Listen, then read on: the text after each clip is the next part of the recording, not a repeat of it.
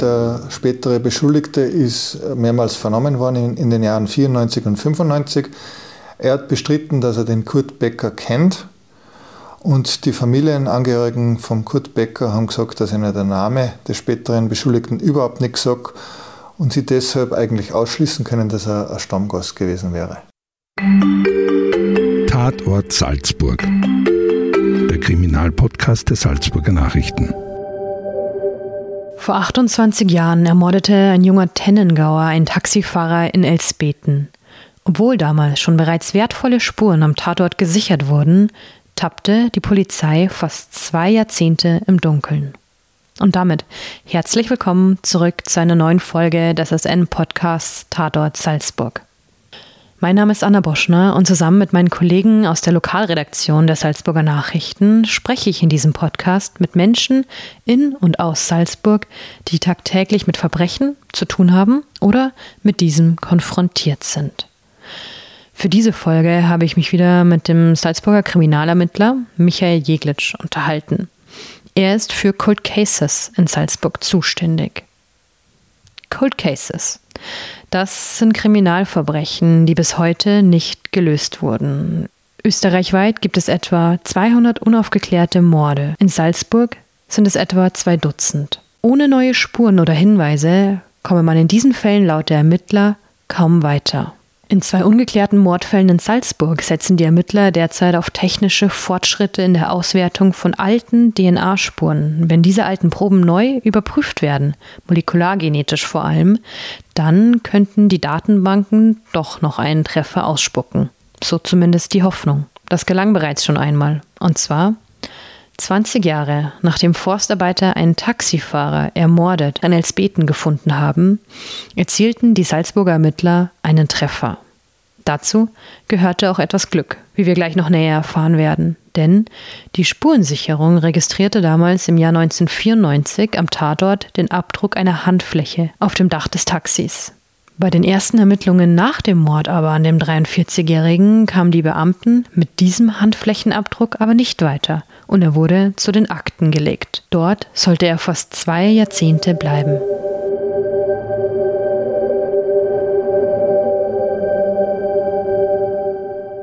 Am 27. Dezember 1994 kehrte der 43-jährige Kurt Becker nicht von seinem Dienst als Taxifahrer nach Hause zurück. Für den Salzburger und zweifachen Familienvater war das der erste Arbeitstag nach einigen freien Tagen über Weihnachten. Dieser Umstand wurde für die Ermittler später noch wichtig, sagt Michael Jeglitsch vom Landeskriminalamt, denn aufgrund der Witterungsverhältnisse über Weihnachten 1994 konnte man davon ausgehen, dass die am Fahrzeug gesicherten Spuren von der Tat kommen mussten. Am 27. Dezember um 17.25 Uhr wurde Becker an diesem Tag von der Funktaxi-Zentrale nach Salzburg-Taxam geschickt. Er sollte dort einen Fahrgast abholen, hieß es. Zeugen haben den Lenker wenig später in der Alpenstraße im Taxi fahrend gesehen. Dabei dürfte es sich wohl um die letzten Minuten seines Lebens gehandelt haben. Im Ortsteil Höhenwald von Elsbeten wurde der 43-Jährige einen Tag später tot im Flussbett des Klausbaches gefunden. Holzarbeiter haben da ein verlassenes Taxi vorgefunden, bei dem die Türe sperrangelweit offen war und auch die Motorhaube offen gestanden ist. Und haben sie eben aufgrund von dieser komischen Situation dazu entschlossen, dass sie im Nahebereich von diesem Fahrzeug äh, Nachschau halten. Und circa 17 Meter entfernt da rinnt ein kleiner Bach vorbei, das ist der Klausbach. Und in diesem Bach haben sie noch eine, eine männliche Person, die bereits verstorben war, aufgefunden und haben noch an die Rettungskette in Gang gesetzt. Das dunkelblaue Taxi stand mit geöffneter Motorhaube nur wenige Meter entfernt. Das Wechselgeld des Taxifahrers war verschwunden. 7000 bis 8000 Schilling. Am BMW waren Blutspuren, die auf einen Kampf hindeuteten. Vom Fahrzeug führten Schleifspuren 17 Meter weit durch den Schnee bis zum nahegelegenen Bach. Zu diesem Zeitpunkt war Becker wahrscheinlich bereits bewusstlos, denn die Schleifspuren deuteten laut Jeglitsch nicht auf eine Gegenwehr hin. Auf das Opfer wurde eingeschlagen. Der Schwerverletzte starb jedoch erst im eiskalten Wasser. Die Obduktion ergab, dass Becker ertrunken ist. Man kann davon ausgehen, dass definitiv dieses Wechselgeld das Motiv darstellt. Ob das so geplant war oder im Zuge des Raubgeschehens passiert ist, das kann man leider nicht mehr sagen. Die Polizei ermittelte damals in verschiedene Richtungen, jedoch ohne Erfolg. Durch die Spurensicherung an Ort und Stelle hm, habe sich herauskristallisiert, dass der Fundort auch der Tatort ist, sagt der Ermittler. Also, dass die Tat ausgehend vom Taxi stattgefunden hat. Und das hat man sagen können, weil es eben mehrere Zeugen gegeben hat, die was an Kurt Becker mit dem Taxi fahrend in der Alpenstraße noch wahrgenommen haben. Und zum anderen, weil Bewohner der, im Nahebereich dieses späteren Fundortes äh, gegen 19 Uhr circa äh, Geräusche einer Alarmanlage vernommen haben. Die Polizei ging nach der Tat an die Öffentlichkeit und bat um Hinweise. Eine Zeugin, die Becker kurz zuvor am frühen Abend des 27. Dezember gesehen haben will, beschrieb eine Person auf dem Beifahrersitz. Jedoch nur sehr ungenau. Die Zeugin vermutete, dass eine Person mit blonden, etwa schulterlangen Haaren auf dem Beifahrersitz gesessen ist. Die Polizei hielt es damals deshalb für sehr wahrscheinlich, dass eine Frau die Tat begangen hat. Doch die Polizeiarbeit geriet damals auch stark in Kritik, vor allem von der Familie des Opfers. Denn auch die trauernde Ehefrau Beckers war ins Visier der Beamten geraten. Es habe damals einen Hinweis aus der Bevölkerung gegeben, sagt Jeglitsch heute. Die Polizei sei dem nachgegangen, möglicherweise aber auch in Ermangelung anderer Hinweise. Dieser Verdacht die Witwe sei in den Fall verwickelt gewesen, stellte sich später als absolute Fehleinschätzung heraus.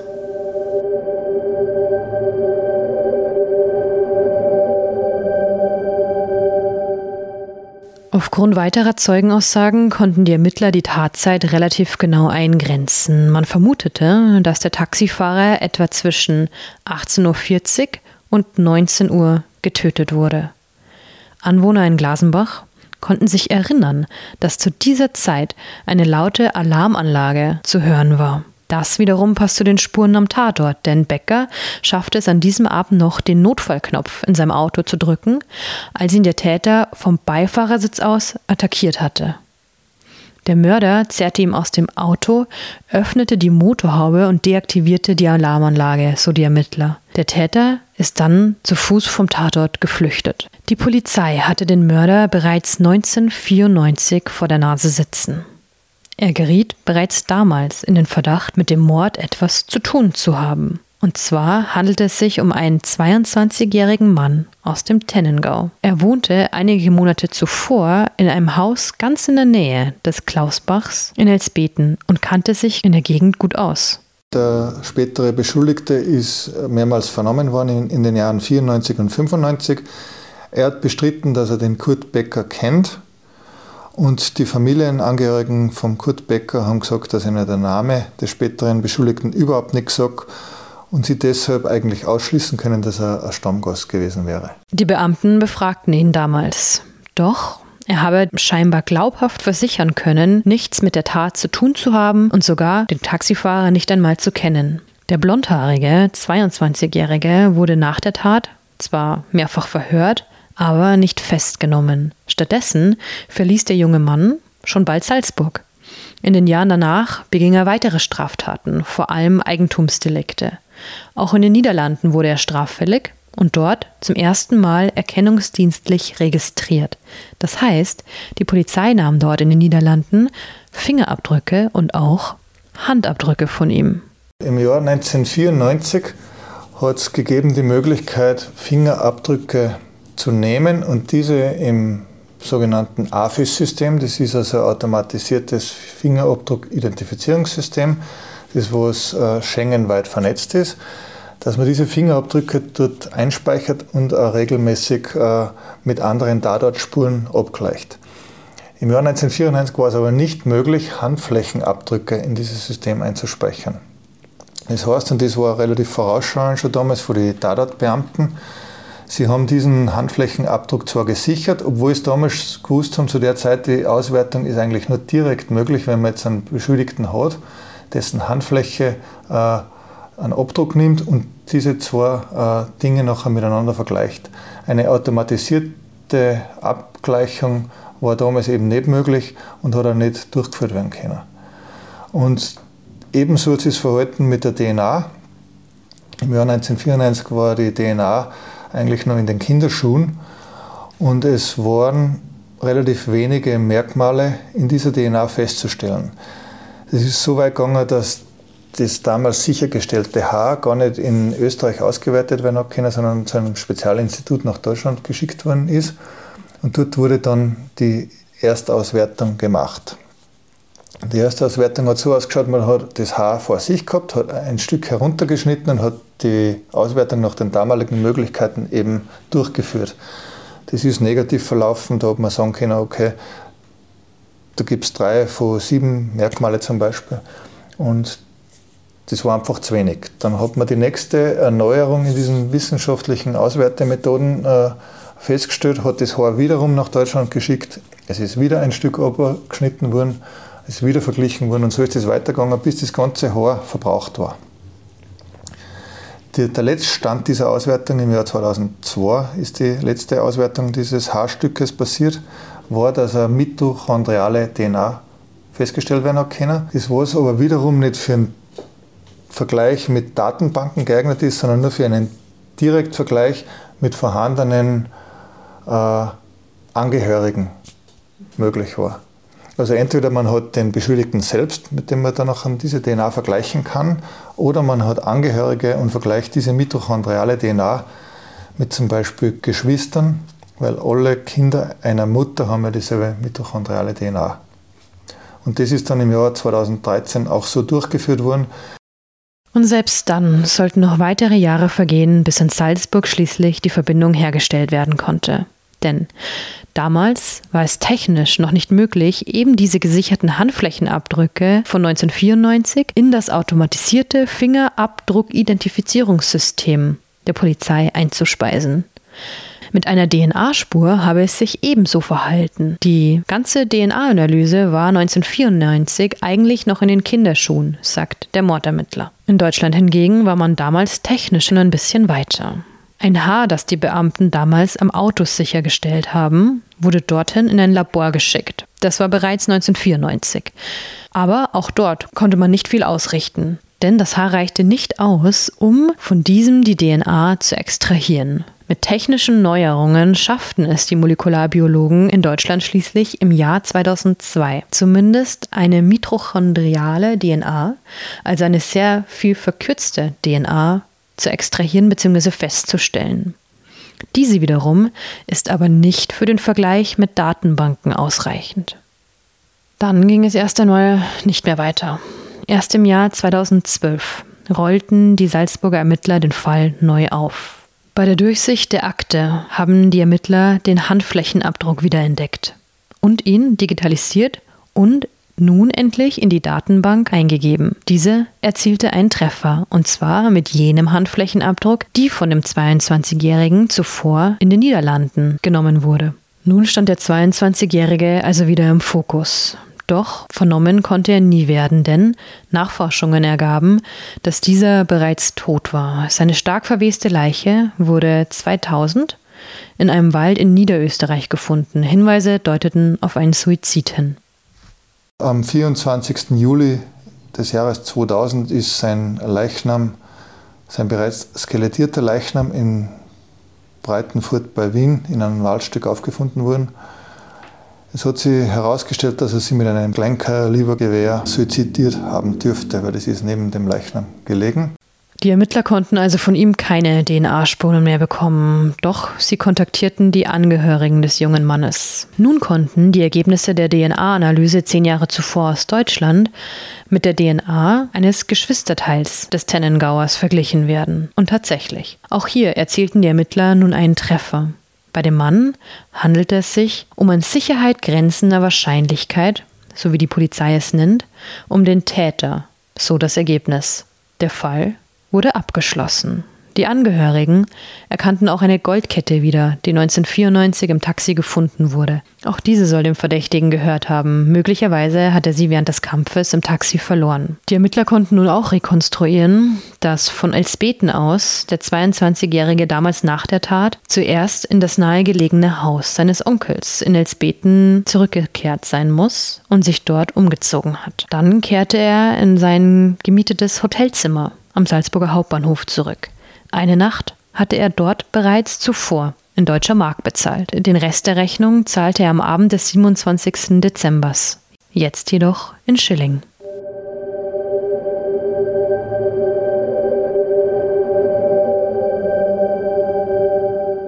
Mittlerweile kann man übrigens in die automatisierte Datenbank nicht nur mehr Hand- oder Fingerabdrücke einspeisen. Jeglitsch erklärt, dass dort heute auch zum Beispiel Abdrücke von Zwischengliedern, von Fingern hochgeladen werden können. Teilweise sind es sogar schon Abdrücke von menschlichen Ohrmuscheln, die einen Vergleich ermöglichen. Dennoch gilt das Vier-Augen-Prinzip.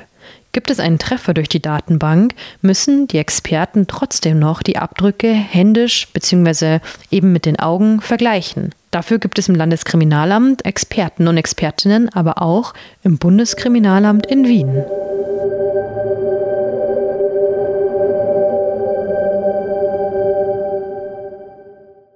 Denn in Wien sitzt das zentrale Cold Case Management in Österreich. Dieses gibt es seit dem Jahr 2010.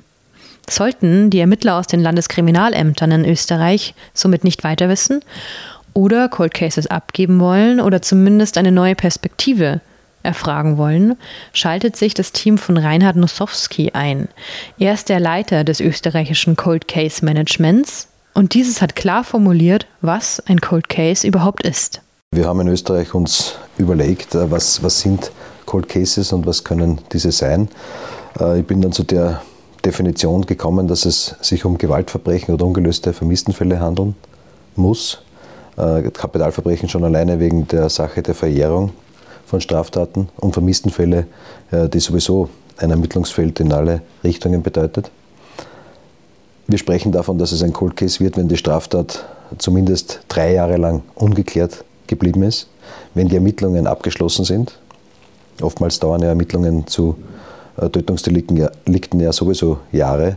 Aber für uns ist wichtig, dass die Ermittlungen abgeschlossen sind. Also wir gehen davon aus, dass wenn äh, die Staatsanwaltschaft die Ermittlungen abbricht, äh, weil das Verfahren gegen unbekannten Täter geführt wird, vorläufig abbricht, dass auch das Ermittlungsverfahren bei der Kriminalpolizei, dass die Ermittlungen abgeschlossen sind. Außerdem bemisst das Cold Case Management die Chance, den Fall aufklären zu können.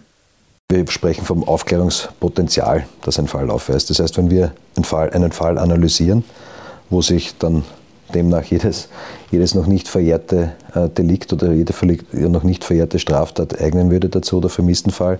Und wir kommen bei der Analyse darauf, dass es irgendeinen Ermittlungsansatz gibt, dass es irgendwelche Spuren gibt, die noch untersucht werden können oder Ermittlungsansätze eben, die abgearbeitet werden können, äh, dann ist das für uns eben das angesprochene Aufklärungspotenzial und dann äh, sprechen wir von einem Cold Case und dann würde auch in diesem Fall äh, dieser Fall von uns übernommen werden. Auch der Leiter des Cold Case Managements betont das Aufklärungspotenzial von alten Fällen durch neuere Technologien und Methoden noch nicht untersuchte Spurenträger, das ist natürlich wäre ein, ein Glücksfall, ja. Äh, aber auch umgekehrt, also bereits ähm, untersuchte Spurenträger können natürlich mit neueren, viel sensibleren Möglichkeiten noch einmal untersucht werden.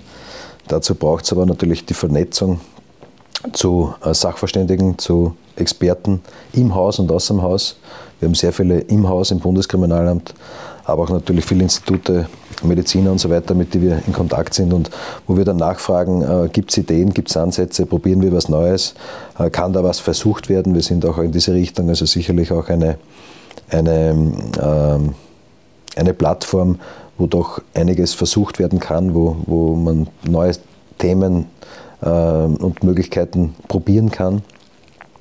Und äh, dann äh, sehen wir das durchaus auch als Aufklärungspotenzial, wenn wir sagen, wir können neue Methoden anwenden, um vielleicht einen Spurenträger, der vielleicht eben vor zehn Jahren schon einmal untersucht worden wurde, noch einmal untersuchen zu lassen. Etwa 200 Morde sind in Österreich seit den 70er Jahren ungeklärt. Sie alle befinden sich in einer großen Datei. Wir haben eine äh, Datei gemacht mit den ungeklärten Morden, ungeklärten vollendeten Morden in Österreich äh, ab den, ab den 70er Jahren. Also das wären demnach alles potenzielle Cold Cases, die wir aktiv, proaktiv angehen könnten. Wir sprechen davon äh, mehr als 200 ungelösten Mordfällen, die, die wir da drinnen haben in, diesen, in dieser Datei. Und ähm, es ist aber natürlich unmöglich, dass wir da einen nach dem anderen abarbeiten, beziehungsweise macht es auch manchmal es unmöglich, einen Fall äh, wieder aufzunehmen, weil beispielsweise Spurenträger degeneriert sind, nicht mehr vorhanden sind oder sonstige Umstände es unmöglich machen, einen Fall äh, wieder aufzunehmen oder daran weiterzuarbeiten.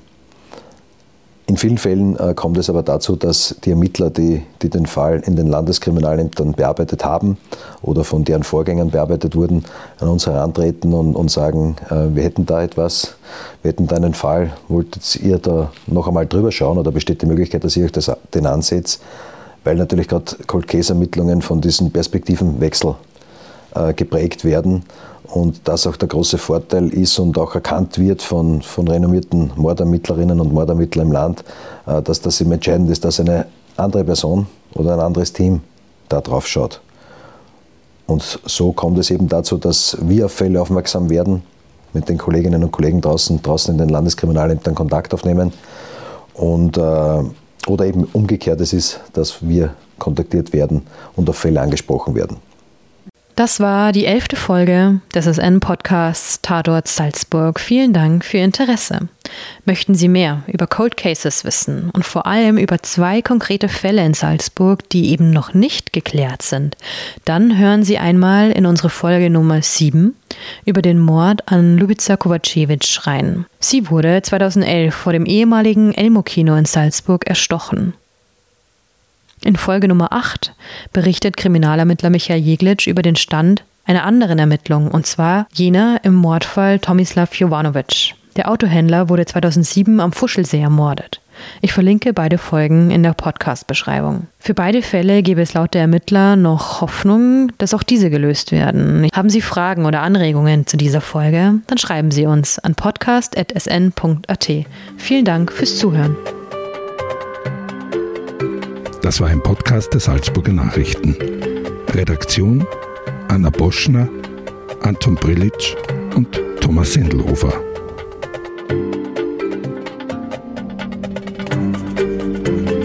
Wenn Sie mehr wissen wollen, finden Sie uns im Internet unter www.sn.at.